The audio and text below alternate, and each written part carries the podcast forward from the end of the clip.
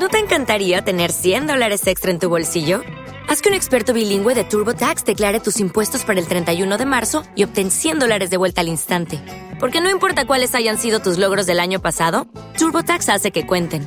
Obtén 100 dólares de vuelta y tus impuestos con 100% de precisión. Solo con Intuit TurboTax. Debes declarar para el 31 de marzo. Crédito solo aplicable al costo de la presentación federal con TurboTax Full Service. Oferta sujeta a cambios o cancelación en cualquier momento. ¿Necesitas ayuda? En O'Reilly Auto Parts te ayudamos. ¿Necesitas algún consejo? Te aconsejamos. Nuestros profesionales en autopartes están siempre disponibles para ayudarte a encontrar lo que necesites. Excelente servicio al cliente es solo una de las ventajas que ofrece O'Reilly Auto Parts. Los profesionales en autopartes.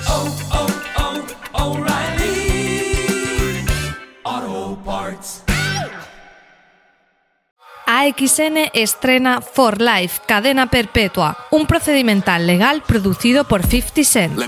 Aaron Wallace ha sido sentenciado injustamente a cadena perpetua. Mientras cumple su condena, Aaron se licencia como abogado para defender a otros reclusos y a la vez trabaja en su propio caso para conseguir demostrar que es inocente. For Life, cadena perpetua está inspirada en el caso real de Isaac Wright Jr., una historia inspiradora que nos cuenta cómo una persona puede marcar la diferencia cuando lucha por la verdad. Soy Aaron Wallace y me condenaron a la perpetua por algo que hice. ¡No! Para hacerme abogado, conseguiré volver con mi familia. Lucharé contra el sistema. Wallace ha sabido encontrar algunos vacíos legales. Haré lo que sea, y a costa de quien sea. Ese chico tenía una vida y se la habéis arrebatado. Da igual el poder que tengan. Todo lo hago para salir de aquí. El próximo jueves 27 de febrero a las 23 horas no te pierdas el estreno de For Life, cadena perpetua en AXN.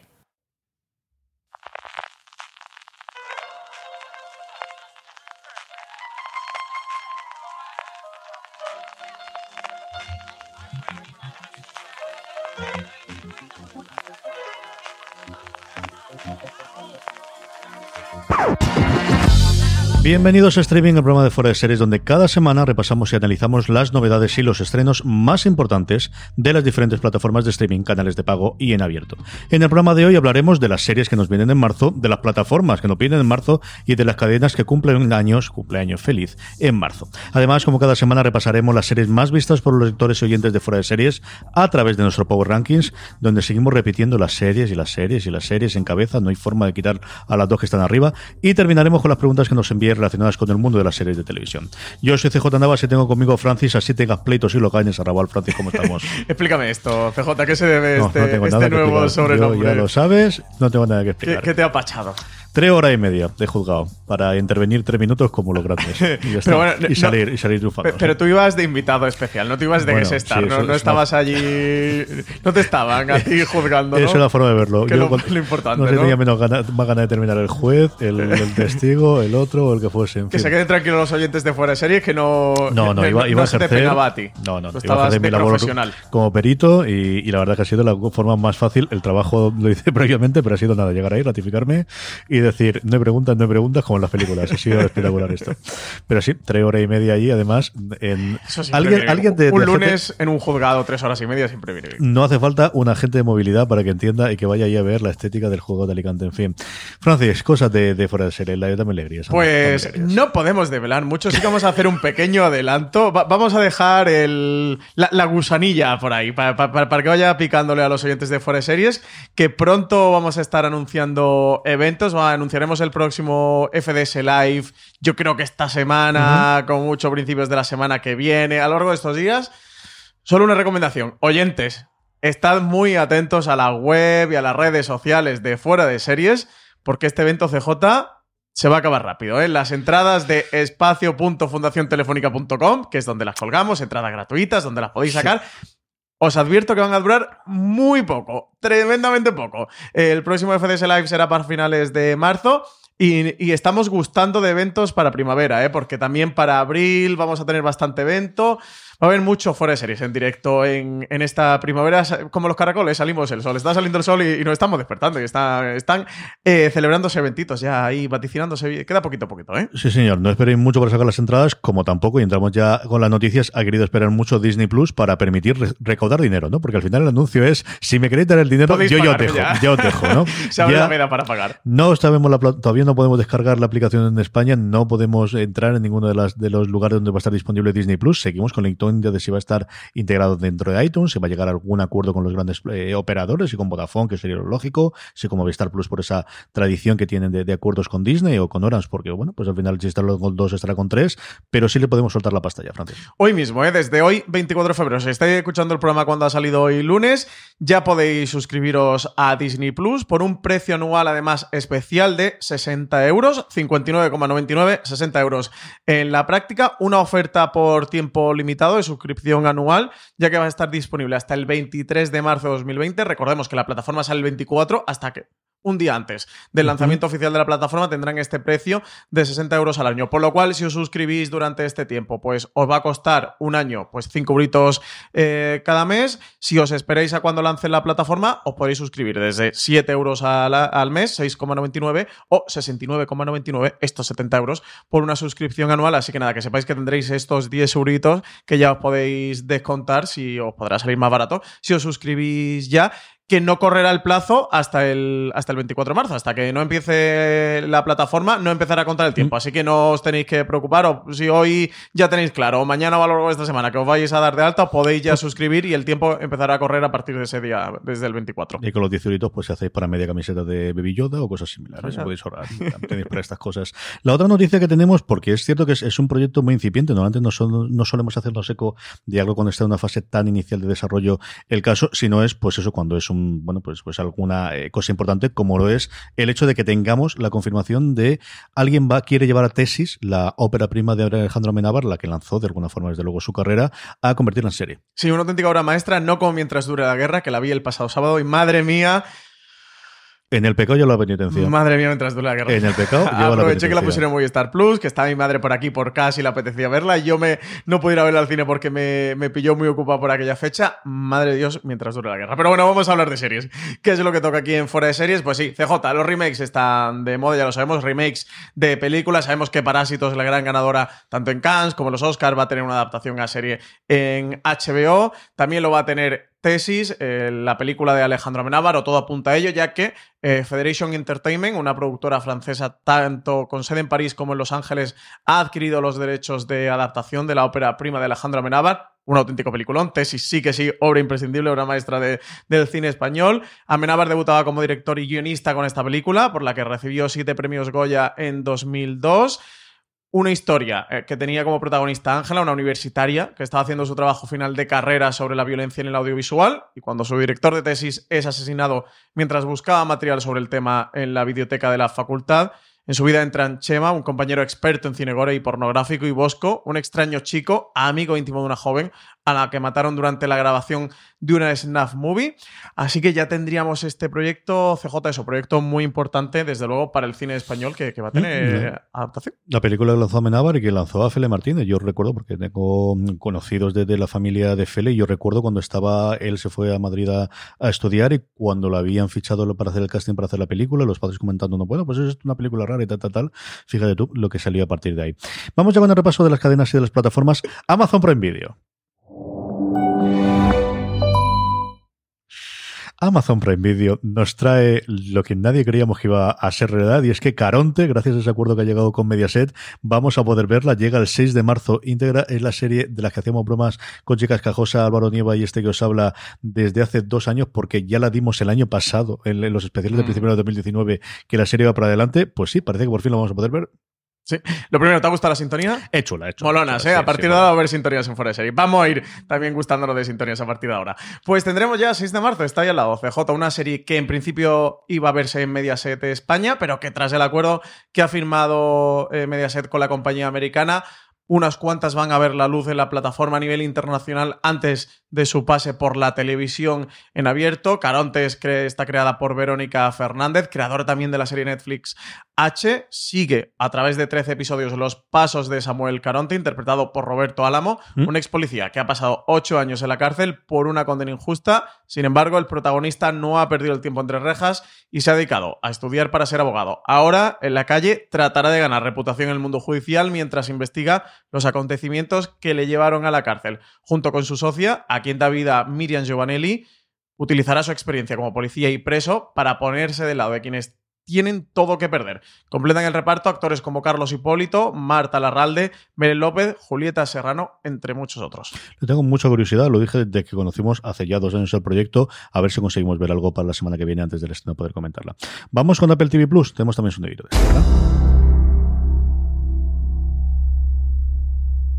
Dura, ¿eh? Este es largo, es Sí, sí, al final, al final la cola, la cola, Apple TV Plus es, eh, interesante. Apple TV Plus, que está recibiendo muchísimos parabienes con sus últimas series, incluida la serie documental que está haciendo sobre la visibilidad de los personajes LGTBI en el Hollywood desde los 60 aproximadamente hasta ahora. Bueno, entiendo, lo estaba comentando con lo he visto el fin de semana, yo he visto también alguno y es una serie de la que hablaremos bastante. Y lo que ha dejado ver es ya un pequeño tráiler de su gran estreno de marzo, la primera tanda de episodios de cuentos asombrosos de los Amazing Stories de Steven Spielberg. Como os digo, que ya hemos podido ver un tráiler de un minutito, minutito y algo. Presentación ya de esta antología de historias independientes producida por Steven Spielberg, que reimagina el popular formato de los años 80, en el que el propio cineasta escribió y dirigió varios episodios. Esa está creada por Edith Kitsis y Adam Horowitz guionistas de Perdidos. Y érase una vez cada episodio de esta nueva serie que por momentos tiene aromas, recuerdos a encuentros en la tercera fase. La película del propio Steven Spielberg va a transportarnos a mundos donde el único límite parece que va a ser la imaginación. En el elenco de estas historias que nos deja ver el tráiler destacan actores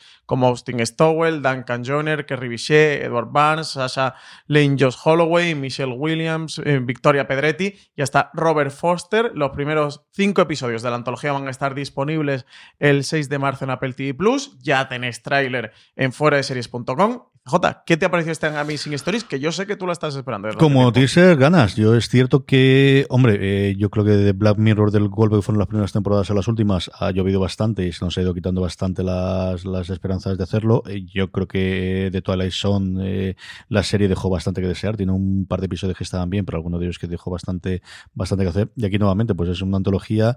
Tengo mucha ganas de ver a Kerry Bichet, que yo creo que es una actriz muy poco utilizada o en general muy poco bien utilizada más allá de Halt Fire y creo que es alguien que se come la pantalla, sé que me la ha visto, yo recuerdo un episodio suyo en la primera temporada de Billions que quería que saliese muchísimo más y que, como te digo, después de Halt Fire prácticamente ha, desaparecido haciendo episodios eh, puntuales. A ver qué ocurre. Yo, desde luego tengo ganas de, verla, creo que es una de las grandes apuestas que tiene esta primavera, después de, como te digo, una racha en la que han encadenado dos o tres series que a nivel de crítica han funcionado muy muy bien para el TV Plus, más allá de los premios que se ha llevado The Show. Yo, después de verla en La Maldición de Hill, House eh, o en La Casa Hill, como he conocido conocido en Fuera de Series y por los oyentes de Fuera de Series. Y la segunda temporada de You, estoy absolutamente enamorado de Victoria Pedretti. Su personaje en You es fabuloso. También el que tenía la maldición de Hill House, que tiene un episodio casi embotellado dedicado a su personaje. Le tengo muchas ganas, ¿eh? porque además en el tráiler de Amazing Story se ve que también va a tener profundidad su personaje. A ver qué tal, a ver qué tal este Amazing Stories. Aquí sí que tenemos este formato que van a combinar van a colgar no tres, sino los primeros cinco episodios de la serie, la mitad de la, de la temporada, la primera parte de la temporada completa. Lo que habían hecho hasta ahora en, este modelo mixto híbrido era colgar los tres primeros. Aquí vamos a tener cinco, que es bastante. Nada, nos queda poquito, 6 de marzo, CJ. Esto nos queda semanita larga. Ya tendremos Amazing Stories. Sí, aquello que lo han decidido que no son las comedias que lo que hasta ahora habían colgado de golpe, pero sí que es algo similar a las series historias independientes. Lo que no he visto son las duraciones. Si nos vamos a duración clásica, yo creo que era en torno a la hora eh, lo que duraban los episodios clásicos. Tenemos episodios más cortos, como ha sido el caso de Twilight Zone, o tenemos episodios dispares de, de 40 minutos, igual que uno de hora 10. A ver qué, qué, ocurre con ello. Vamos con filming. De filming, desgraciadamente. Esta no, hay que echarle la bulla a Jaume Ripoll. Hay que hacer algo. Olvidar a Gerard Casado, amigos de filming que estáis al otro lado y que se Necesitamos un sonidito para filming. Veces. Hay que darle un sonido a la plataforma. ¿eh? Esto hay que darle una sintonía. ¿eh? Filming tiene uno de sus grandes estrenos este 25 de febrero. Llega El último gran robo. Miniserie de cuatro episodios protagonizada por Timothy Spall sobre el célebre atraco al depósito de seguridad de Hatton Garden en Londres en 2015, conocido como el mayor robo de la historia de Inglaterra, perpetrado por una banda de ladrones ancianos que robaron joyas por valor de 14 millones de libras. La gran peculiaridad del caso es que entre los ocho hombres que fueron condenados por el robo sumaban cerca de 500 años y la media edad de la banda era de 62. Ahí es nada. Y como os decía, pues, Timothy Spall lidera el reparto de, esta serie que está escrita y producida por Jeff Pope. Yo esto lo recuerdo leer cuando, cuando ocurrió, sí, sí, sí que lo recuerdo. A ver qué ocurre con esta miniserie. Vamos con HBO España, Francis. Ahí sí, ahí está el Gus de toda la vida, y eso recuerdo de Los Soprano. Tenemos avance de estrenos, ya sabemos alguna de las series que nos va a traer HBO España durante este mes de marzo. Tendremos 2 de marzo, tercera temporada de Axios, 3 de marzo, primera temporada de Bendita Paciencia, también segunda temporada de Liar, el 4 de marzo, tercera temporada de Baron Noir, 5 de marzo, primera temporada de Pares y Nones, también primera temporada de Dave y serie limitada Devs el 6 de marzo. Cuarta temporada de Better Things. Cuarta temporada de Better Things, de la serie de Pamela Adlon. Muchas ganas de verla. 10 de marzo. Primera parte de la sexta temporada de Vikings, de la serie Vikingos, que se ha podido ver en TNT, que voy a hacer de nuevo, sí, Spam de Vikingos, el podcast oficial, que lo tenéis disponible si la veis ahora en HBO España, que sepáis que, que tenemos eh, ese podcast que hemos hecho en colaboración entre TNT y Fuera de Series, buscando Vikingos, el podcast oficial en cualquier reproductor de podcast. 16 de marzo. Tercera temporada de Westworld, también muchas ganas, CJ. ¿Vas a ver la tercera temporada de Westworld? ¿Te vas a...? ¿Por qué voy a ver la tercera temporada de Westworld? ¿Vas a continuar? claro. A tope, ¿no? es que hay mucha gente que se, ha caído a lo largo de la segunda temporada de Westworld. Cobardes todos, se ha dicho. 16 de marzo, tercera temporada de Westworld. 17 de marzo, La Conjura contra América, la serie limitada de David Simon, eh, que ahora hablaremos de ella porque han sacado un nuevo tráiler y también muchas ganas de verla. Y segunda temporada de Roswell, New Mexico. Y 30 de marzo, primera y segunda temporada de Los Renacidos. Ahí las que has pasado muy por encima, me parece muy mal. ¿Es Devs? ¿Qué día de Gabés? Eh, ¿El qué, el qué? Devs, ¿qué día llega? Al final está confirmado que la trae HBO España. El 5 de marzo. Esa es una de las series que más ganas tengo de ver con diferencia en el 2020. Es la serie de Alex Garland, del creador de. de ah, esta es la que has comentado, no recordaba que era esta. Protagonizada con Nick Offerman haciendo una especie de socias de. Pues del protagonista de Desmasina, del personaje que tenía principal, con una especie de Steve Jobs, con la barba, y es todo alrededor del universo de los. Es que no le han dado nada de bombo. Es una serie original de Hulu. ¿eh? Es de las más esperadas, desde luego, en la, plataforma americana. Y, y yo me acabo de enterar ahora que Francis lo ha dicho que la traía HBO España, como lo estoy contando. Pues justo esta mañana ha mandado, ha mandado esta es de los que, vamos, si oís cualquiera lista de los americanos de cosas para ver el, durante el 2020, durante el primer estreno, la tenía ahí apuntada de a ver quién la pues trae, porque yo pensaba que le iba a traer al final Movistar o que le iba a traer. Pues una buena noticia y de luego que hablaremos de ella. O sea, te acabas de enterar aquí Sí, sí, me, acabo de enterar que la traía HBO. Sabía cuando se estrenaba en Estados Unidos, me acuerdo el día, sabía que era primeros de marzo, pero no sabía el día, pero sí que la traía HBO España. Pues hay que escribir HBO España para ver si es Pues ya sabes, que vendrá. Ya, ya. 6 de marzo. No HBO España, pero sí HBO Max, que veremos. ¿No te encantaría tener 100 dólares extra en tu bolsillo? Haz que un experto bilingüe de TurboTax declare tus impuestos para el 31 de marzo y obtén 100 dólares de vuelta al instante.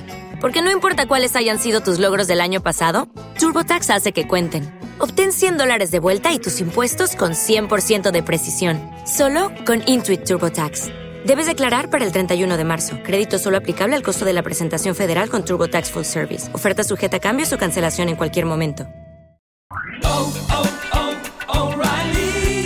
¿Necesitas ayuda? En O'Reilly Auto Parts te ayudamos. ¿Necesitas algún consejo? Te aconsejamos. Nuestros profesionales en autopartes están siempre disponibles para ayudarte a encontrar lo que necesites. Excelente servicio al cliente es solo una de las ventajas que ofrece O'Reilly Auto Parts. Los profesionales en autopartes. Oh, oh, oh,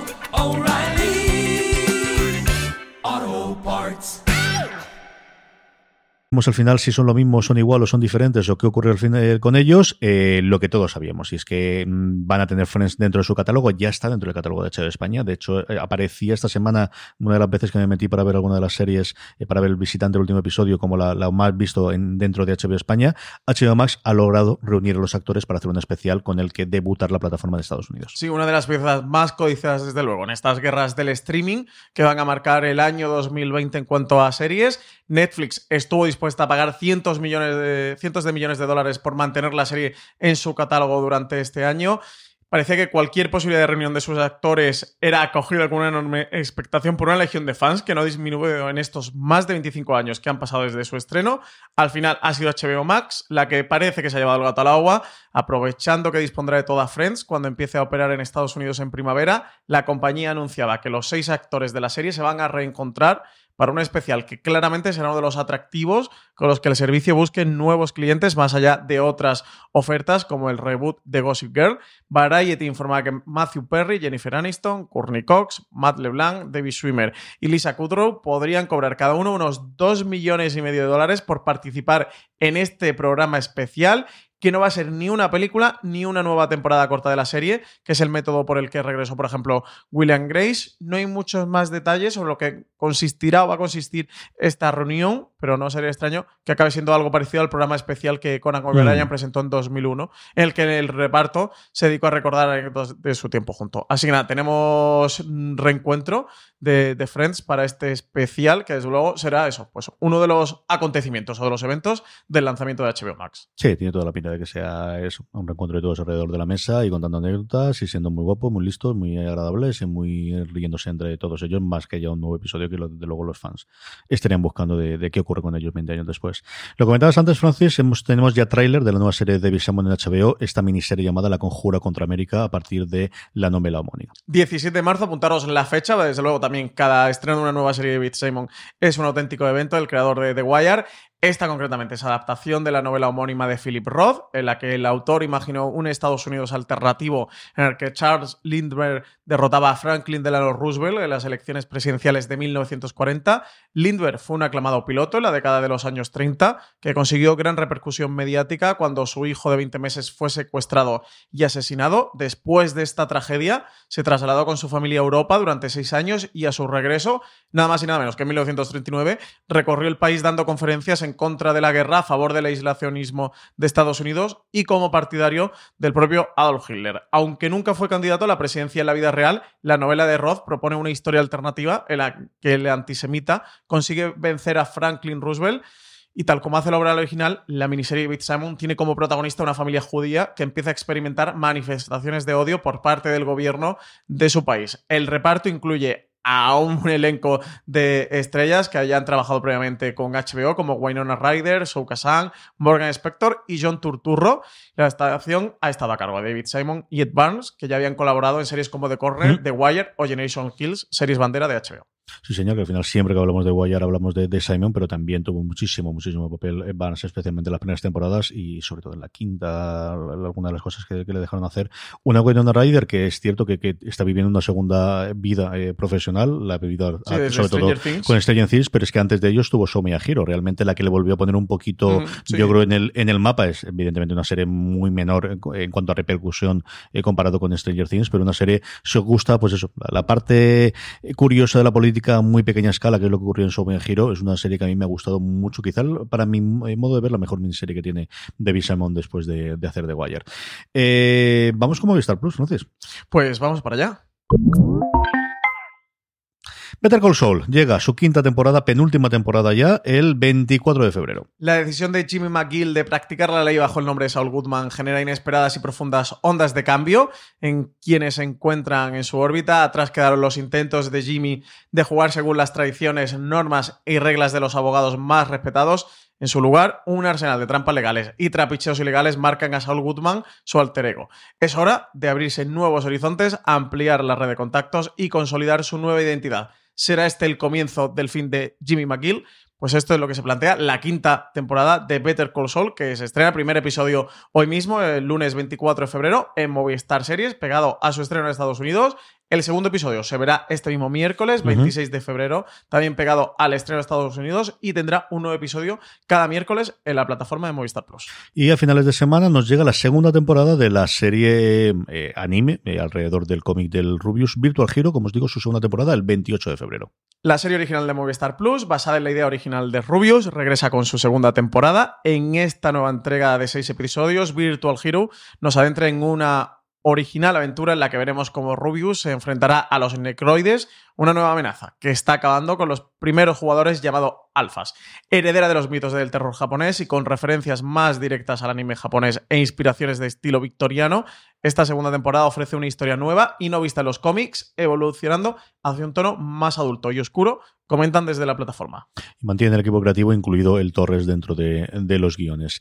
La comedia de romanos de Movistar Plus, justo antes de Cristo, la tuvimos el año pasado hablando Francis de lo fuera de ser el live. Tenemos ya el tráiler y su fecha de estreno dentro de nada, ahora mismo dentro de nada. Pues, sí, pues nada, 13, 13 de marzo llega la segunda temporada de Justo antes de Cristo a Movistar Plus segunda y última parte ya de la serie. Ya con esto va a acabar. Una segunda temporada que está codirigida entre Nacho Vigalondo, que ha estado recientemente en El Vecino como director, junto a Pepo Montero, uno de los dos creadores de la serie, junto a Maida Gang, serie protagonizada por Julián López, que repetirá su papel, junto a José Turiñán, Cecilia Freire, Priscila Delgado o Eduardo Antuña, entre otros. En esta segunda temporada dicen que la vida se le va a complicar aún más a Manio Sempronio, la guerra civil, asesinatos, secuestros, la gripe, que viene fuerte este año, y doy fe porque yo también la he cogido, los tracios, las tracias, espías, maridos suspicaces y un sinfín eh, de aventuras y de aventuras que van a ocurrir en esta segunda temporada de Justo antes de Cristo, en el que dicen que va a haber hasta un tío que se parece a Hitler y extraterrestres,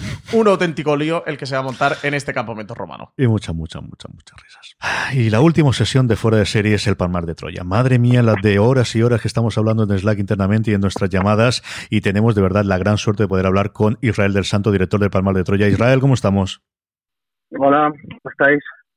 Con mucha ganas de hablar contigo y con mucha ganas de decirte eh, qué maravilloso está quedando, qué, qué obsesión tenéis. Yo tengo una pregunta muy personal primera, que es ¿cuánta gente de la industria te ha pedido, Irra, no tendrás los episodios, que me quedo en el segundo, que me quedo en el tercero, no tendrás el cuarto que no puedo aguantarme? ¿Cuánta gente se ha acercado a vosotros y ha dicho, oye, esta es mi nueva obsesión de las cosas que estoy viendo? Pues sí, la verdad es que es una de las cosas más, más comentadas, ¿no? Pero creo que tiene su, su gracia y su encanto de que lo, estén distribuyendo así por semanas, ¿no? Pues sí, eh, Nos totalmente. un poco a las series antiguas, ¿no? Sí, sí, sí, y consigue se convierte en un evento, ¿no? De ahora que estamos en la plataforma, en el momento, ¿no? De plataformas y completo bajo demanda. Bueno, la propia Movistar, que su serie la estrena completa es bajo demanda y parece que la conversación se agota rápido. Creo que una de las cosas guays y que está pasando con el Palmar de Troya y por eso queríamos hablar contigo y entrevistarte, que se está creando este fenómeno en el que la gente empieza a verlo, se va a Twitter con los amigos, en los bares, en la comenta de, oye, que estoy viendo esto del Palmar de Troya, yo se lo he recomendado ya hasta mi peluquero de, tienes que ver el Palmar de Troya. Eh, voy por ahí predicando, eh, no la fe de Clemente, sino la de, la de eh, casi la tuya, Israel, con el Palmar de, Troya, que la gente se vaya acercando. Y creo que sí, que, tiene esta parte buena. Bueno, oyentes de fuera de serie, ya sabéis que yo soy muy defensor del semana a semana y del disfrutar las series, sobre todo porque te da esta parte de, de la conversación que tanto a los seriefilos nos gusta y creo que se está convirtiendo en esto el Palmar de Troya, ¿no? En esta serie de la que todo el mundo está hablando un poco, pasó en HBO en su momento con, con The Jinx y pasa con los buenos True Crime, que, empiezan a ir haciendo bola y este efecto de bola de nieve y se empieza a comentar poquito a poco, poquito a poco, poquito a poco. Y creo que sí, que se está viendo con el, con el Palmar. Y yo creo que una de las cosas guays que está pasando. A mí me encanta, a mí me encanta que sea así, la verdad, porque dura, dura un mes los cuatro episodios en emisión y, y hace, hace que la serie tome mucha vida por ese por el camino. Y luego además lo tienes en VOD después, te esperas unas semanas y te lo ves todo de golpe si es como te gusta consumir las series, pero, pero sí estoy de acuerdo contigo, a mí me encanta que sea así. Hablemos un poquito de Palma de Troya ah, para aquellos que todavía se quedan atrás, que además esta semana por fin va a estar completa con el cuarto episodio. Irra, de lo que habéis hablado un montón de cómo ha sido la idea de hacer la serie, de, de, de, de cuál fue el punto inicial, pero ¿qué le diríamos a alguien que, uy, esto de ver un documental y esto de ver alguna cosa religiosa le puede tirar para atrás? ¿Cuál podría ser el gran reclamo para eh, tenéis que ver este tipo de series? Mm, para ver este tipo de series o el Palmar de Troya, porque el Palmar de, claro, el Palmar de Troya nace en un momento en el que está, está en auge el tema de los crime y este tipo, pero, pero cuando yo recuerdo la primera vez que me presentan el proyecto del Palmar de Troya, yo no veo ningún crime, veo un montón de, de, locuras una detrás de otra, sin ningún tipo de orden y, tremendamente bizarras y surrealistas, pero, pero no veo un crime. Entonces, es lo que convierte a la serie, tiene, tiene algo de, de ella misma, de ella propia. La historia en sí es muy diferente a todas las demás. Solo tiene un punto en el que se apoya, que es quizá Wild Wild Country, la secta de, de Oso, ¿no? Sí, sí, yo lo, claro, se lo veo absolutamente. Si coges eh, la cerca de Osio y la plantas a 30 kilómetros de Sevilla, en un pueblito, eh, te, sale, te, sale una cosa muy nuestra. Realmente es lo que es, ¿no? Sobre todo el nacimiento de la secta. Y, y luego además tiene una cosa que dices, joder, esto me encanta el hecho de que sea una tragicomedia, porque no, es, no se queda en un montón de anécdotas surrealistas. El hecho de que a la vez convivan una serie de personajes dentro y vivan una experiencia tan excesiva, eh, pues como proyecto era maravilloso, la verdad. Solo había que ponerlo en orden. Creo que lo mejor del Palmar es la propia historia. La propia historia ya en sí era increíble. Y es esas historias que dices, pero como nadie se ha fijado en ella antes. O como sí que se han fijado en ella antes, no, no voy a mentir. Pero, pero nunca nadie se había puesto a juntar, nadie, nadie se había puesto a juntar todas las piezas una a una hasta completar la historia. Nosotros teníamos la suerte de que Movistar apuesta cero, apuesta por, por cuatro horas, por cuatro episodios. Nos daba el tiempo de sobra para, para contarla bien cuando hablamos del proyecto, cuando lo, comentamos aquí en streaming, cuando lo anunciasteis y cuando Movistar hizo la presentación de, varias series con, que, iban a ir a cero, ¿no? Y que tenían de producción original para esta temporada. Yo lo comentaba con CJ y decía, digo, sé que soy muy injusto pidiendo esto, pero lo único que le pido, entre comillas, es que eh, tuviera ese punto de Wild Country, ¿no? Ese punto en el que es todo tan excesivo, o sea, eh, de fondo tiene una tragedia latente, porque, porque está jugando con la vida de muchas personas y porque hay unos señores muy sinvergüenzas y muy estafadores, pero es todo tan excesivo y tan loco que llega a un punto ya muy risible, ¿no? Eh, muy en el que ves la condición humana llevada al límite o, o, al extremo en algunos apartados. Y luego mi sorpresa fue cuando vi el Palmar de Troya que dije, ostras, es que es muy el country. ¿Qué ha conseguido esto? Y una cosa que he disfrutado mucho durante los tres episodios que habéis emitido, este jueves emite ya el cuarto y el, y el último, es que y tú lo comentabas antes, ¿no? Realmente esto es una gran tragicomedia. Hay una parte que creo que lo comparte con los True Crime que es muy difícil, perdón, que es muy fácil dejarte llevar y muy juguetón de la parte esta, eso, más excéntrica, más loca. Creo que, bueno, el Palmar de Troya mm, sobresale en esto por, todos lados, que es, que es tremendamente disfrutable y divertido, pero luego encierra muchas veces grandes tragedias. Esa parte sí que creo que lo habéis hecho muy bien y tiene esto de risa y, patada en los dientes, ¿no? De de repente, pues con historias como la de Xavi Perales, que son historias tremendamente trágicas, donde aquí eso, pues unos señores sinvergüenza estafadores jugaron con la vida de personas y le arruinaron la vida o muchos años de la vida a muchas personas. Y creo que este equilibrio que es tan difícil de encontrar, de no renunciar a una cosa ni a la otra y, tener en cuenta o tener claro de que todo esto ha afectado a vidas humanas, sí que lo habéis conseguido, sí que lo habéis conseguido hacer y eso lo veo tremendamente difícil, tanto desde el guion como desde el montaje. Pues mira, uno, uno de, los elementos claves de, de Wild Wild Country es los personajes que ellos utilizan. Más allá de las imágenes de archivo o que nosotros usemos recreación o, las portadas de los periódicos. Es que los personajes, cuando los delante de cámara, sean personajes con los que el público empatice y quiera seguir escuchándoles. Una cosa que muchas veces nos olvida y enseguida nos vamos a la parte de investigación y decimos, ah, tal, tal mujer que estuvo 14 años allí. Sí, pero si esta mujer no lo sabe contar del todo, pues no nos vale. Nosotros hemos hecho muchísimas más entrevistas de las que luego aparecen en la serie.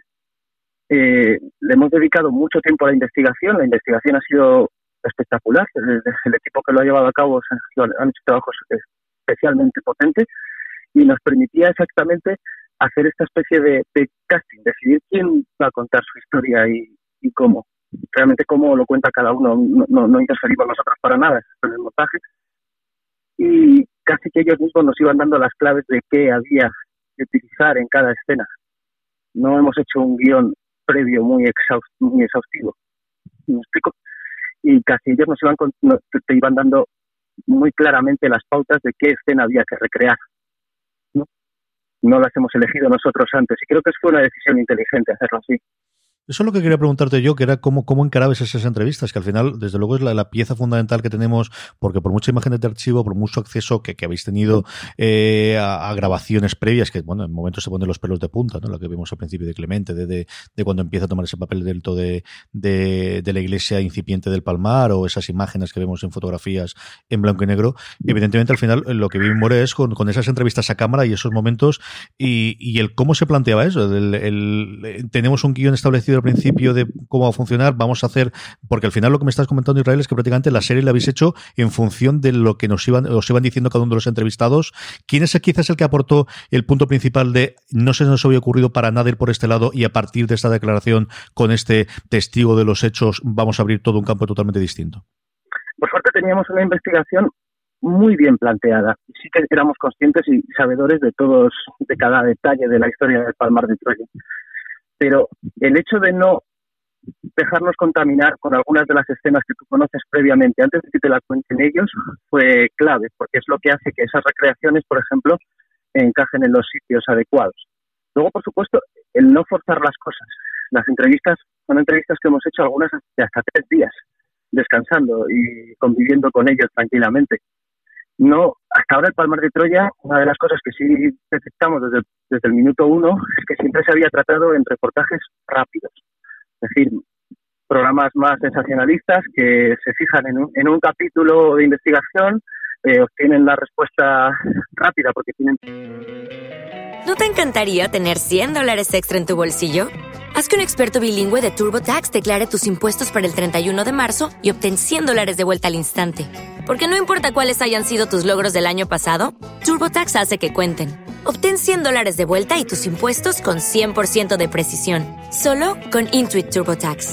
Debes declarar para el 31 de marzo. Crédito solo aplicable al costo de la presentación federal con TurboTax Full Service. Oferta sujeta a cambios o cancelación en cualquier momento.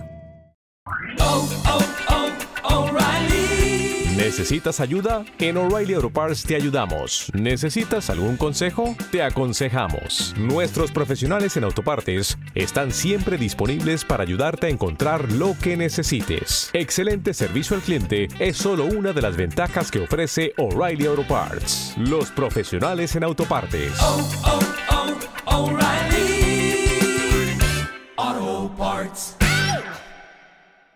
Poco tiempo para para tratarlas y, siempre buscando esa frase demoledora. Pero nosotros, por ejemplo, pasamos mucho tiempo en el pueblo, en el Palmar de Troya, sin grabar absolutamente nada. De forma que cuando ya llevábamos meses por allí, ya la gente sabía que éramos los de la tele, pero no éramos los, de siempre de la tele, éramos otros de la tele. y eso nos, nos ha dado, gracias a eso hemos tenido la suerte, por ejemplo, de rescatar las cintas de cassette con la voz de Clemente que nunca habían salido a la luz creo que es la segunda vez en la historia que la voz de Clemente aparece en un medio de comunicación. Y de repente aparece, eh, surgía el hecho de que teníamos a Clemente casi como personaje porque le podíamos oír. No era solamente la gente diciendo lo que decía, sino él mismo lo escucha su voz. Hay personajes que hay entrevistados que han estado allí 15 años y que al escuchar nuevamente la voz de Clemente pues han sufrido un shock, o sea, ha un momento muy fuerte para ellos. A eso me refiero, no lo teníamos todo pactado desde el principio y hemos dejado que las cosas fluyan sin forzarlas.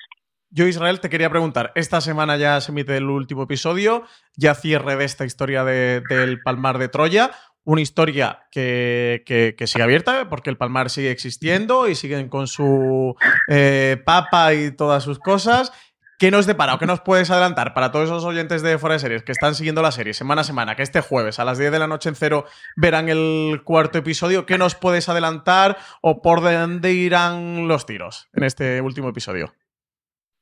El Palmar de Troya, una de las cosas más divertidas que tiene es que cuando parece que todo se ha acabado, tienen una capacidad los palmarianos de crear un nudo de guion fuera de lo común, ni los Cohen.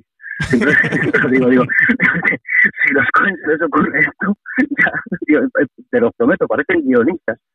Y cuando ya parece que todo se va a quedar ahí, aparece un, un tercer papa que decide fugarse del palmar con una de las fieles, que además cuando estamos rodando él mismo está en la cárcel. Es, como dices, no, no puede ser. Sí, sí, sí. De hecho, tienes aquí un reportaje de, de él posando desnudo en interview. ¿Cómo? Ellos siempre consiguen forzar la realidad, a llevarla a unos límites que, ni, te, ni te imaginabas. Y el cuarto capítulo es el más loco, es el más surrealista. Es el de, pero todo esto está muy bien que pasase en los 70, todo esto está muy bien que pasase en los 80. No, todo esto pasó el mes pasado. Y ahí es donde ya te vuelves completamente loco. Eh, Israel de Santo, director de Palmas de Troya, de verdad, muchísimas gracias por esta maravilla que habéis hecho, traslada al resto del equipo y gracias por compartir estos minutos aquí hablando de, de, la obra. El último episodio este jueves, como decía Francis, a las 10 de la noche en cero y a partir de ahí en vídeo de, eh, bajo demanda en Movistar Plus. Un abrazo muy fuerte, Israel. Hasta el próximo. Muchísimas gracias y me alegra que os esté gustando. Enhorabuena, Israel, de verdad. Yo reitero las felicitaciones de CJ, nuestra última sesión, eh, que lo sepas, en Forest Series, el Palmar de Troya. Enhorabuena para ti y para todo el equipo. Venga, por el cuarto. muchas gracias, hasta luego. Pues ya habéis oído la sintonía. Vamos con el gigante rojo. Netflix estrena el 26 de febrero. Esta mierda me supera primera temporada. ¿Te ha gustado la novedad eh, de las sintonías? Eh? Sí, hombre, sí, mola, mola. Oyente de Fuera Series, dejadnos comentarios a ver qué os parece. Ya, cierto que, es decir, con el paso del tiempo, eh, también mm, cuando teníamos en la radio, cuando emitíamos en la radio, teníamos mucho más rollo de, sintonías, podemos poner más cortinillas porque al final estaba todas pregrabadas y ahora con la mesa también nos permite. Hay que, darle un poquillo de chamullo a los programas. Cuéntame qué es esto con esta mierda me supera. Pues nada, Netflix continúa con su apuesta por el contenido juvenil, con una serie que vuelve a introducir elementos fantásticos en una trama de crecimiento y descubrimiento de uno mismo. Esta vez no van a estar involucrados los dioses eh, vikingos con Ragnarok, sino que nos vamos a encontrar con superpoderes a la vieja usanza, ya que la protagonista de esta mierda me supera, descubre de improviso que puede mover objetos con la mente. No estamos en el territorio de Stephen King y Carrie, sino más bien en el de una película de John Hughes y los mutantes X-Men, basada en un cómic de Charles Forsman, el mismo autor de The End of the Fucking World, que también tuvo adaptación a serie. Pudimos ver en Netflix. La serie está producida por Sean Levy, uno de los artífices de Stranger Things, y tiene como protagonista principal a la actriz Sofía Lillis, que ha ganado cierto reconocimiento gracias a las películas de It y Heridas Abiertas. Así que seguramente, si os acerquéis a esta mierda me supera, reconozcáis a la actriz. Por lo que hemos podido ver por el tráiler, las circunstancias en las que se va a ver su personaje, un adolescente de 17 años cuyo padre falleció meses atrás y que tiene problemas para controlar su enfado, tendrá como único amigo a un chico algo excéntrico y una chica que está saliendo con el tipo más popular del instituto. Cuando descubra que ha desarrollado superpoderes, la vida de Sid va a alcanzar un cúmulo de complicaciones que ella tendrá que aprender a navegar porque al fin y al cabo eso significa convertirse en un adulto. Un día después, el 27 de febrero, nos llega la segunda temporada de Altered Carbon. Takeshi Kovacs va a volver a cambiar de cuerpo. La premisa de ciencia ficción de Altered Carbon, situada en un futuro donde las conciencias humanas pueden traspasarse a otros cuerpos que hacen de carcasas, permite que de cara a la segunda temporada de la serie haya un nuevo actor en el papel principal, de modo que el Joel Kinnaman va a hacer el testigo a Anthony Maki que eso, encarnará a este personaje, a este Takeshi Kovacs, gran protagonista de Alter Carbon en su segunda temporada, serie que se va a estrenar el 27 de febrero en Netflix que tenemos en cuanto a la temática a Kovacs como único superviviente del, grupo de élite de guerreros interestelares que sigue buscando a través de los siglos a su amada Kelkrix Falconer. Su camino le llevará a volver a su planeta natal, atormentado por su pasado, y descubrirá que la investigación del crimen que tiene que resolver está en realidad conectado con la búsqueda de Quell. Con la ayuda de Poe, su fiel amigo de inteligencia artificial, tendrá que esquivar a sus enemigos y descubrir la verdad sobre la mujer a la que ama Nada más y nada menos para la segunda temporada de Alter Carbon. Sí, señor. Un montón de noticias ahora en Netflix. La primera, eh, monográfico de Ryan Murphy. Lo primero es que ya tenemos fecha de estreno de su nueva serie Hollywood.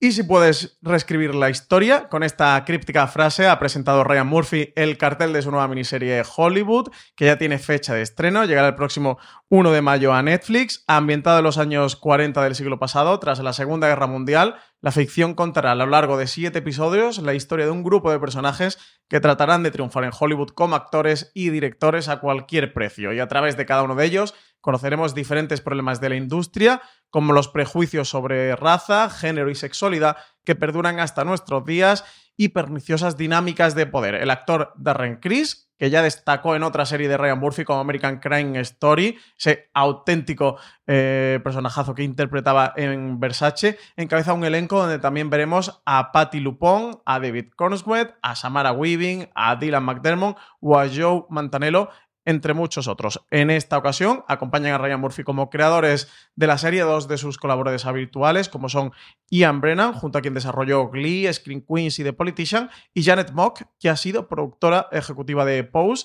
Además de este Hollywood, Murphy tiene varios frentes abiertos en Netflix, empresa con la cual firmó un contrato de exclusividad.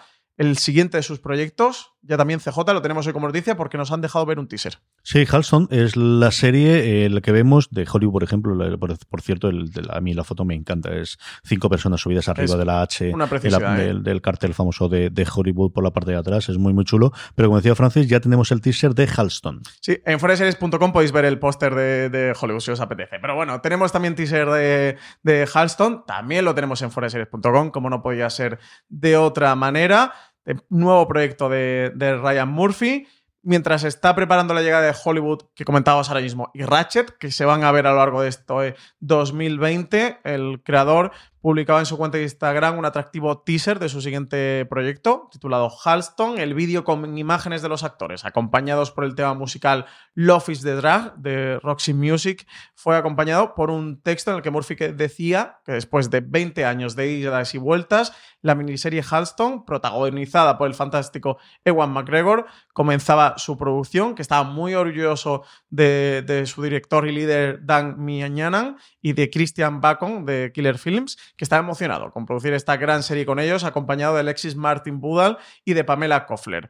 La miniserie está inspirada en el diseñador de modas norteamericano Roy Halston Frowick, mejor conocido como Halston, icono de la moda que ayudó a definir el estilo de los años 70 y a quien dará vida en pantalla McGregor. Junto a él estarán Krista Rodríguez en el papel de Liza Minnelli, Rory Culkin, que lo vemos por aquí después de Succession, mm. después de Waco, en el papel de Joel Schumacher. Tendremos a Rebecca Dayan, que será Elsa Peretti, y otros actores como David Pitu, Sullivan Jones o Gianfranco Rodríguez a todos podemos verlo en sus respectivos papeles en este teaser que, como ya os digo, lo tenéis disponible en foreseries.com. Sí, es una serie, pues nuevamente, para lo que le gusta hacer Murphy, de la gente bonita de, de Hollywood y alrededores. Yo creo que que lo hace muy bien. Es cierto que yo creo que después de ver en eh, American English Scandal el papel, yo creo que a Ben Whishaw le hubiese venido que ni a Dio el dedo. Yo creo que estoy Yo estoy contigo, eh, le, pega podría pegar muchísimo, muchísimo. Yo creo que en las fotos sale bastante bien, pero siempre tengo detrás de esto lo bordaría Whishaw, como tantas otras cosas por otro lado. Elite, que vuelve el 13 de marzo con su tercera temporada, Francis. Pues nada, Instituto de las de vuelta. Vuelve a abrir sus puertas. 13 de marzo, queda muy poquito. Recordemos que la segunda temporada se estrenó en. Fue en septiembre, ¿no? Ya estoy dudando si septiembre o octubre. Fue en septiembre. Tuvimos hasta fuera de Series Live, nos lo pasamos genial. Con Carlos Montero y Darío Madrona, los creadores y guionistas de este gran fenómeno juvenil, fenómeno internacional de la plataforma, que está entre sus producciones en idiomas de habla no, no inglesa con más éxito ha sido el propio canal de, Twitter de la compañía la elegido para hacer este anuncio, acompañado de un breve teaser en el que vemos a los personajes, incluidos los dos nuevos alumnos del instituto que vendrán, poner cara de preocupados ante lo que se les viene encima. Imagínate, CJ, para que los protagonistas de Elite se preocupen, ¿qué será lo que les viene encima con lo que han pasado estos pobres chavales? A, a, ni sus 18 años, ni su mayoría de edad cumplida. Según la sinopsis oficial de Netflix, la tercera temporada de Elite va a ser de todo menos plácida el regreso de Polo a las encinas va a generar tensiones entre sus compañeros, tensiones que van a culminar, como no podía ser de otra manera, en otra tragedia. ¿Qué papel jugarán Jerai y Malik, las incorporaciones de la entrega?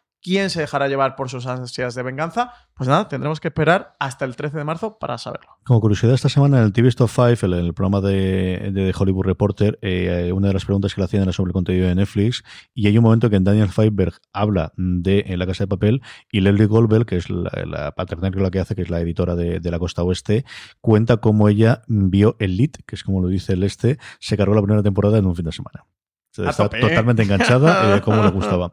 Por último, no tenemos fecha, pero sí sabemos que volverá. Volverá por una segunda temporada El Vecino. Tendremos más que Gutiérrez con todo el elenco de sus protagonistas en un futuro, esperemos que cercano, Francis. Pues sí, Las hazañas de Titán, también conocido como Javier, el vecino de José Guerramón, continuarán en Netflix. La plataforma confirmaba que la serie El Vecino, estrenada el pasado 31 de diciembre, ha sido renovada por una segunda temporada, de modo que King Gutiérrez seguirá vistiendo el traje rojo de superhéroe. Los 10 primeros episodios de esta ficción apenas tuvieron tiempo para contarnos el comienzo de la aventura de esta suerte de Salvador Gañán que viene un barrio cualquiera de España, pero universo creado por Santiago García y Pebo Pérez en las viñetas y llevado al formato audiovisual por Carlos de Pando y Sara Antuña como runners. Todavía darán mucho de sí. El rodaje de la nueva entrega comenzará en mayo en Madrid y esperemos, pues que para finales de año, ¿no? Entre. Se estrenó para el 31, que es cuando fue, así que si, si vamos a un añito, pues esperemos para Además, se resolvía el final de la primera temporada con un tremendo cliffhanger, que no voy a decir para no destripar a todos aquellos que no lo hayan visto, no voy a regañar a la gente que no lo haya visto el vecino, porque ya tenemos hasta review en foreseries.com, pero tiene un gran cliffhanger, así que a ver cómo lo resuelven en esta segunda temporada, que estará de nuevo escrita por Miguel Esteban y Raúl Navarro. Concluimos esta parte de repaso de las noticias con las cadenas de cable que vienen también cargaditas. La primera de ellas, vuelven los zombies, vuelve The Walking Dead con su segunda parte de la décima temporada el 24 de febrero también hoy. Sí, vuelven, vuelven los zombies, 10 de la noche en AMC. De esta no voy a comentar absolutamente nada, porque cualquier cosa que digan en streaming, creo que pueden venir a la puerta de, mi casa a perseguirme por los spoilers. Así que nada, de nuevo la tendremos eh, en Fox de Walking Dead y nada, regreso de su décima, décima temporada ya, eh, de Walking Dead. Regreso de esta segunda parte. El 27 de febrero tenemos nuevas temporadas. La primera es For Life, cadena perpetua. Se estrena, como os digo, el 27 de febrero. A las 11 de la noche en AXN se va a estrenar esta serie For Life Cadena Perpetua, inspirada en la historia real de Isaac Wright Jr. y producida por 50 Cent en esta nueva producción protagonizada por Nicolas Pinnock, que a muchos os sonará porque lo hemos visto en series como Counterpart o Marchella. Un prisionero se convierte en abogado para defender a otros reclusos mientras lucha por revocar su propia condena injusta. Su esfuerzo y su complicada relación con la responsable de la prisión sirven para explorar los defectos en el sistema penal y legal. Una historia inspiradora que muestra cómo una persona puede marcar la diferencia luchando por lo que es justo, por la verdad. Y también el 27 de febrero, en este caso AMC, nos llega pues el último Nordic Noir en nuestras pantallas, Wisting. Este a las 10 y 10 de la noche llegará a AMC, thriller noruego que se inspira en el cuarteto de novelas de Jon Lair Hornst, uno de los escritores más leídos y venerados de novela negra en Noruega. La serie está compuesta por 10 episodios y se ambienta en el paisaje único e impresionante de Noruega siguiendo al detective de homicidios William Wisting mientras investiga el caso más desafiante y sorprendente de su carrera, dar caza a un asesino en serie estadounidense que acaba de matar por primera vez en suelo noruego. Y nos quedan dos noticias. La primera, una, bueno, pues lo decía al principio del este, cumpleaños feliz, cumpleaños feliz para Cosmo, que celebra este 1 de marzo su 20 aniversario. 20 años ya de, vida del canal Cosmo, ¿eh? CJ desde aquí.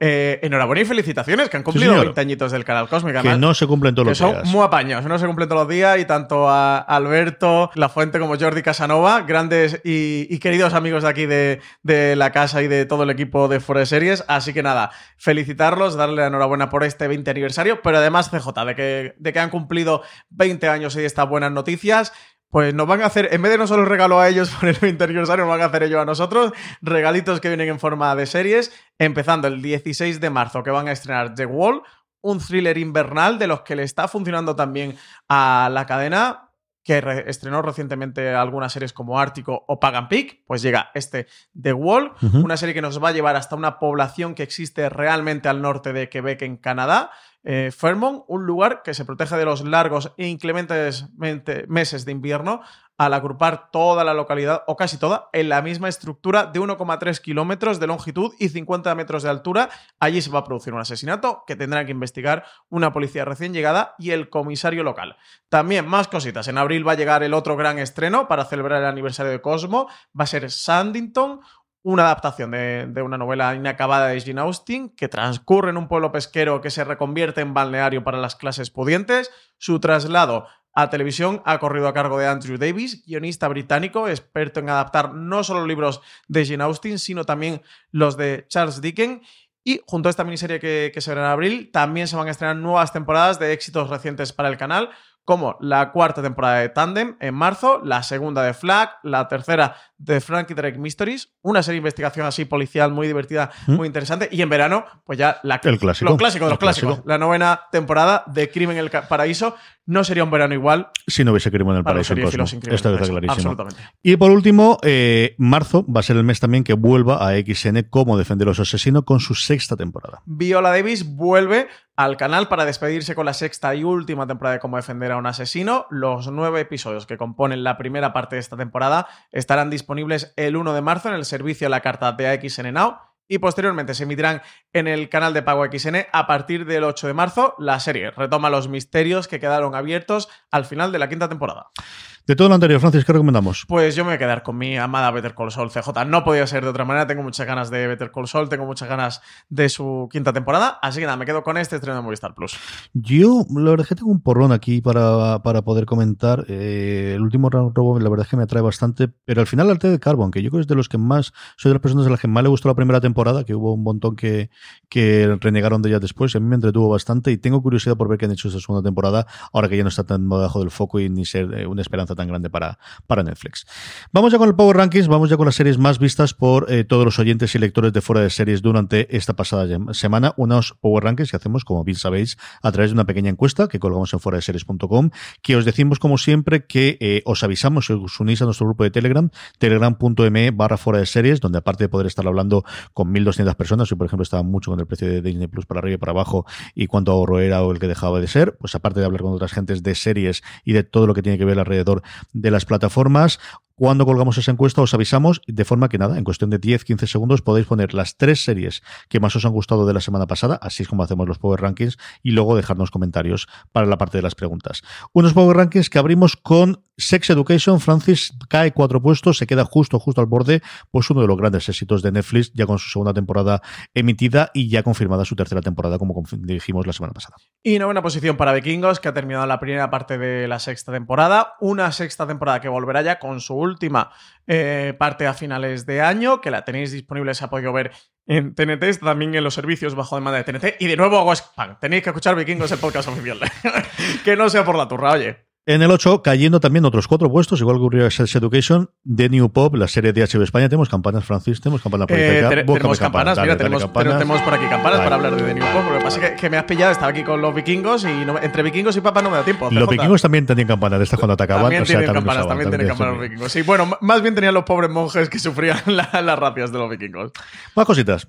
Séptima posición para Larry David, la comedia eterna ¿eh? de, de, HBO que llega a HBO España y se cuela de nuevo nuestro Power Ranking. Me alegro porque que Larry David entre en la séptima posición del Power Ranking quiere decir que gusta a los oyentes de fuera de serie las buenas comedias, ¿eh? porque Larry David no es tan tan popular por muchos años que lleve, ni es una serie tan vista. ¿eh? Y creo que es muy conocida, pero no es tan tan vista. Muy conocida, muy influyente en Estados Unidos. Aquí es cierto, bueno, pues al final lo que ocurre. Cuando llegó aquí, yo creo que el show de Larry David, la primera nombre de Movistar Plus, no sé si alguna vez se ha llegado a llamar Curb Llorencio, o sea, mm, oficialmente siempre hemos, porque es el título oficial, el duro original, pero creo que ha sido el show de Larry David y ahora que la derecha de España la llama, eh, le ha quitado lo del show de delante y la ha dejado simplemente con la de Larry David. Hablando de comedias, pues una grandísima comedia. Hablaba antes cuando hablaba de, del eh, el, de forma que está Apple TV Plus, Mythic Quest, Banquete de Cuervos, una serie de la que, bueno, pues yo creo que se esperaba bastante poco y que está convenciendo y gustando muchísimo a todos los que hemos visto, empezando por este que os habla, que pudo ver prácticamente toda la temporada antes de su estreno y así os hablé de ella. El lugar número 6 ocupa la serie de Apple TV Plus, la única, por cierto, de Apple dentro de Power Me alegro mucho de eh, que haya entrado. Se nota que oyente de Forest Series que nos ha hecho caso. Tenemos ahí una masa de oyentes que, que después de recomendarla se han acercado mm. porque merece muchísimo la pena. Esta también es de las series que estoy recomendando más encarecido últimamente. Quinta posición, CJ, para la despedida de Boya Horseman, que sube cinco posiciones con respecto a la semana pasada y que empieza a despedirse de, Netflix, de la plataforma y de todos los que la habéis visto por lo, todo lo alto. Sí, señor. En el cuarto tenemos una subida de tres puestos con respecto a la semana pasada. Evil, la serie que podemos disfrutar en España gracias al canal Sci-Fi y que se queda nada a un puestecito solamente del podio. Y tercera posición para Lock and Key, esta adaptación de cómic de IDW que podemos ver en Netflix y que sube dos posiciones con respecto a la semana pasada. Y a partir de aquí, todo exactamente igual. En el puesto número 2, Star Trek Picard, Amazon Prime Video, pues si Francis hace spam de los suyos, yo haré de lo mío, que al final lo que nos toca todos los viernes. Estamos además, esta semana sí que logramos publicarlo el mismo viernes por la noche después de, de grabarlo. El análisis que hacemos entre Dani Simón y este que os habla de todos y cada uno de los episodios de Star Trek Picard, que como dijimos en este último, este ya no es el Star Trek de vuestros padres, yo digo yo que no. Te voy a hacer yo spam también del podcast, ¿eh? Maravilla de recaps de Star Trek Picard. Os felicito cada vez que escucho el nuevo a Dani y a ti. Este último no lo he podido escuchar porque todavía no he podido ver el quinto episodio de, de Picar. No lo he podido ver el último. Pues armate y después de los, me dices los tres Bueno, quinto no, cuarto episodio, ¿no? De Picar. El, el quinto. Ya, ¿El quinto ya? Cuarto, Vamos ya, por estoy ya yo Creo que es cuarto, ¿no? Cuarto o quinto. No lo sé. Un episodio de Picar.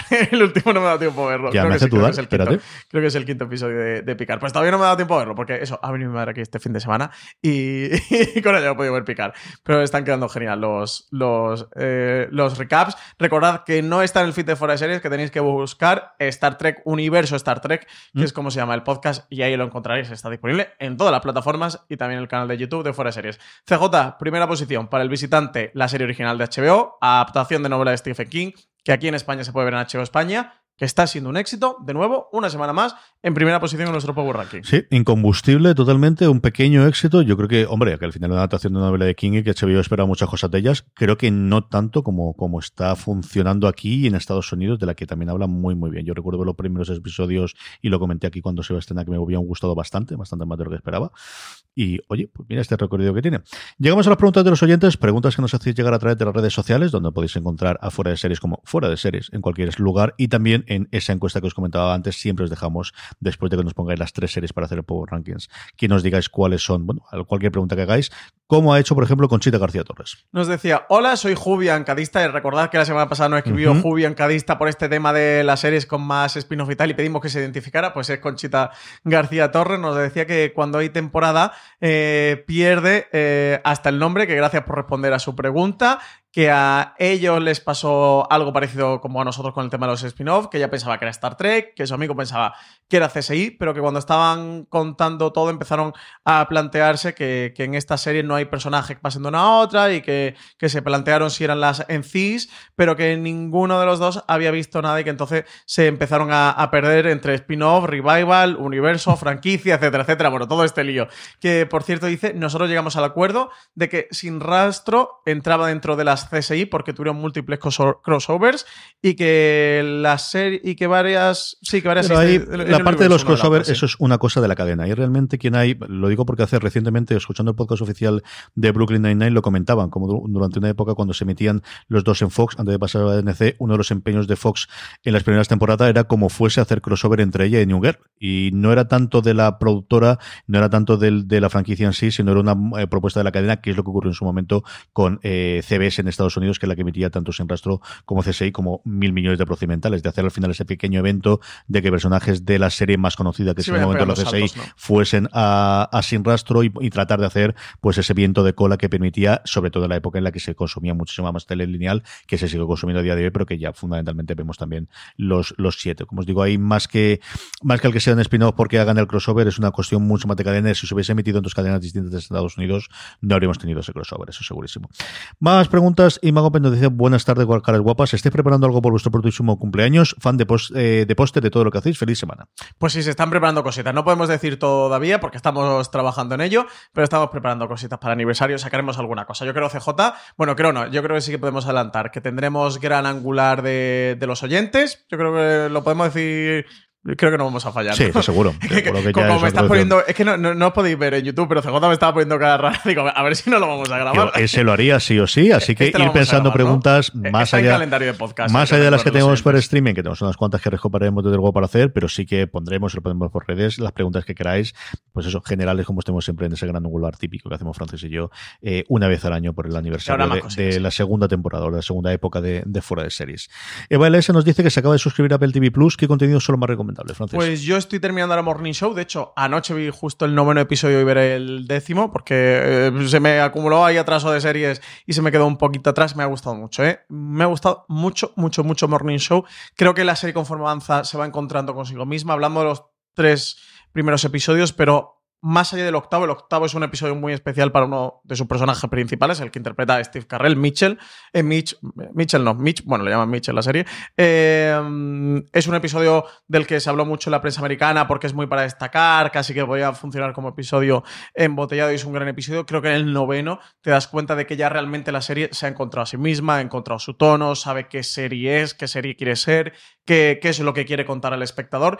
Y es donde realmente me ha hecho clic ya la serie de un nivel o de una altura de, una buena producción de verdad. Así que sin duda recomendaría para mí The Morning Show y por este orden, ¿eh? The Morning Show, Mythic Quest y Little America. Mythic Quest me parece una comedia divertidísima y Little America es una serie de antología por episodios que le han quedado una historia realmente majas. Yo en general tiene cosas muy, muy, muy buenas cuando las ves y lo, que he podido ver. Se me ha quedado desconejada para toda la humanidad, que tengo mucha ganas de retomarla, pero los episodios se me hacen muy largos. Yo reivindico siempre Dickinson. Es una serie que además verás el primer episodio y verás si entras en el tono o no que tiene la serie. A mí, yo me lo pasé muy, muy bien. No tanto como mi hija que la vio al lado y que le encantó. y llevo un cacao con el este porque además se acuerda de quién son todos los personajes.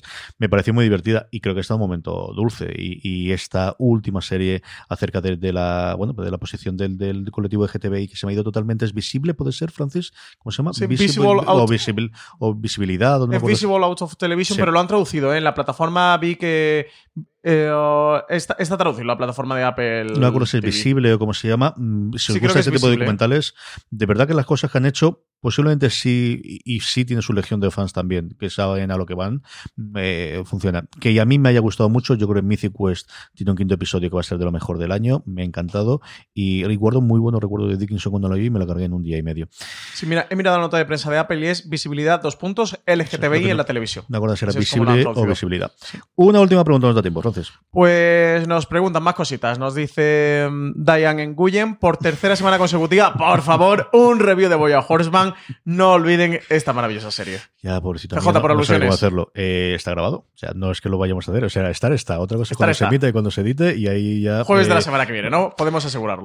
Que yo tenga conocimiento, sí, pero grabado está. Lo hicimos entre Richie Fintano, Valentina Morillo y este que os habla. Nos lo pasamos muy, muy bien. Y no te preocupes, Diane, que suficientes problemas tiene la pobrecita en esta última temporada, como en todas las anteriores, que, la verdad es que la pobre lo pasa de aquella forma en, en Boya Horseman, aunque tiene un papel fundamental en la última temporada y si me apuráis en el último episodio, para aquellos que hayáis disfrutado ya de la serie. Pues jueves 5 de marzo. nos ha quedado un review, pues eso, muy de la última temporada, pero sobre todo de, qué ha supuesto para nosotros la temporada, de la, serie, ¿no? Como ocurre normalmente cuando haces un review de una última temporada, una serie que ha pasado tanto tiempo en, tu vida, pues al final es más un análisis completo de, toda la serie que, que solo y exclusivamente de la última temporada. Vamos con cerrando el chiringuito, recordando que va a disfrutar la gente en el canal de podcast de Fuera de Serie durante esta semana, Francis. Pues tenemos mañana martes, gran angular, las nuevas series de Star Trek, este universo de Star Trek que está montando CBS All Access, gran angular con Marina Such, Dani Simón y CJ Navas, dos de los tres miembros que están haciendo el podcast de Universo Star Trek, y Marina Such que está haciendo las críticas semana a semana en la web sobre Star Trek Picard. El miércoles tendremos top de los mejores finales de series, un top arriesgado, un top solo para no alérgicos del no spoiler. claro, del spoiler. Nos ponemos la ventana de la herida, lo digo al principio de ese programa de mm, digo que, os vayáis, luego de verdad que no chafamos tanto conscientemente. Igual conscientemente sigo algunos reveres. Eh, eso es en vuestra opinión, ya veréis la caja de comentarios de Evox, los comentarios de Twitter, la, caja, de comentarios de Evox la ves si quieres verla. Ahí, me has arruinado la vida. Nuevamente, si te metes a ver la caja de comentarios de Evox, ya sabes lo que viene. Ha dicho que Breaking Bad fabricaban drogas, CJ, jamás te lo perdonaré. Ya, veréis, ya veréis. En Perdidos estaban en una isla, más fastidiado. Ya lo veréis, ya lo veréis. Y jueves, Watchlist este programa que hacemos de la reacción de fuera de series, con qué nos ha dejado febrero y qué serie esperamos en marzo de 2020. Un programa que hacemos en la redacción entre Álvaro Nieva, Marina Such y Valentina Morillo, echando un vistazo al mes pasado y todo lo que viene al siguiente. En la web, como siempre, tenemos muchísimo contenido del que destacamos esas tres piezas. ¿no? Pues voy a recomendar lo primero, columna de Marina Such de este pasado domingo, Luimelia, el fandom y la representación una columna muy interesante, ¿verdad? Acercaros en el que Marina habla mucho de Luis de Melia por el tercer episodio que tiene la serie, que es un diálogo directo con los espectadores y cómo nos relacionamos con las series, pero habla mucho sobre el fandom, sobre la representación. Interesantísimo, ¿eh? de verdad. Luego también, artículo de Marina Such de Perdida a Drama. La ficción española ha empezado 2020 muy bien, donde hace repaso en los poquitos mm, días, semanas que llevamos de 2020. Eh, ahora mismo a 24 de, febrero, lo que llevamos corrido de año como los estrenos, eso, pues precisamente de Luimelia, de Perdida, de, drama y de algunas series más, están marcando un 2020 muy importante para la ficción española, también El Vecino, Scam, etcétera, etcétera. Muy interesante todo lo que está viendo, todo lo que está llegando. Y luego también columna de Alberto Rey, Perdidos es la serie perfecta, columna que viene derivada en parte de su intervención estelar, tengo que decirlo porque lo estoy viendo en Sánchez y, y en el programa de la, de la 2 de, televisión, donde hablaba de parte de esto en ese monólogo que se marcó en el programa, que estuvo magnífico, y habla del tema en fuera de series también, en su columna de, de esta semana, de este viernes pasado, imprescindible columna de Alberto Roy, imprescindible, tenéis que acercar a verla. Hasta aquí ha llegado streaming. Tenéis mucho más contenido en formato podcast, como os decíamos, en la cadena de fuera de series, además de esos dos programas, el de Vikingos, eh, el Vikingos, el podcast oficial, y el de Star Trek, Universo Star Trek, que podéis encontrar independientemente en iVoox, en Spotify y en Apple Podcast. Mucho más contenido en fuera de series.com. Don Francis Arrabal, hasta la semana que viene. Pues CJ, antes de despedirme, tengo un breaking Cuéntame, news muy importante de irnos, ¿eh?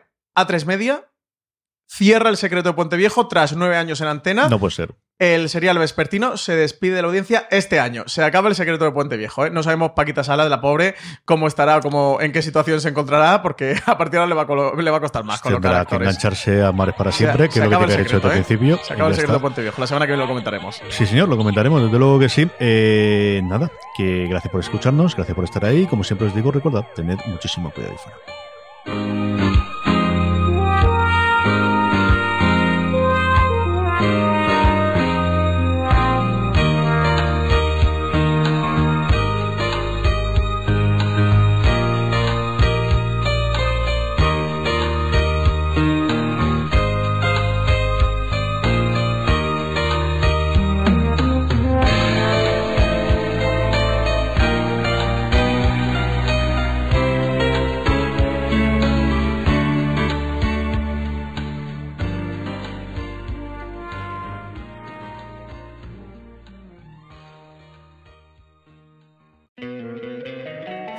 Encantaría tener 100 dólares extra en tu bolsillo?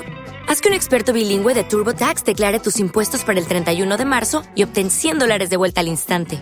Porque no importa cuáles hayan sido tus logros del año pasado, TurboTax hace que cuenten. Obtén 100 dólares de vuelta y tus impuestos con 100% de precisión, solo con Intuit TurboTax. Debes declarar para el 31 de marzo. Crédito solo aplicable al costo de la presentación federal con TurboTax Full Service. Oferta sujeta a cambios o cancelación en cualquier momento. Dale más potencia a tu primavera con The Home Depot. Obtén una potencia similar a la de la gasolina para podar, recortar y soplar con el sistema OnePlus de 18 voltios de Ryobi desde solo 89 dólares. Potencia para podar un tercio de un acre con una carga. Potencia para recortar el césped que dura hasta dos horas. Y fuerza de soplado de 110 millas por hora. Todo con una batería intercambiable. Llévate el sistema inalámbrico OnePlus de 18 voltios de Ryobi. Solo en The Home Depot. Haces más. Logras más.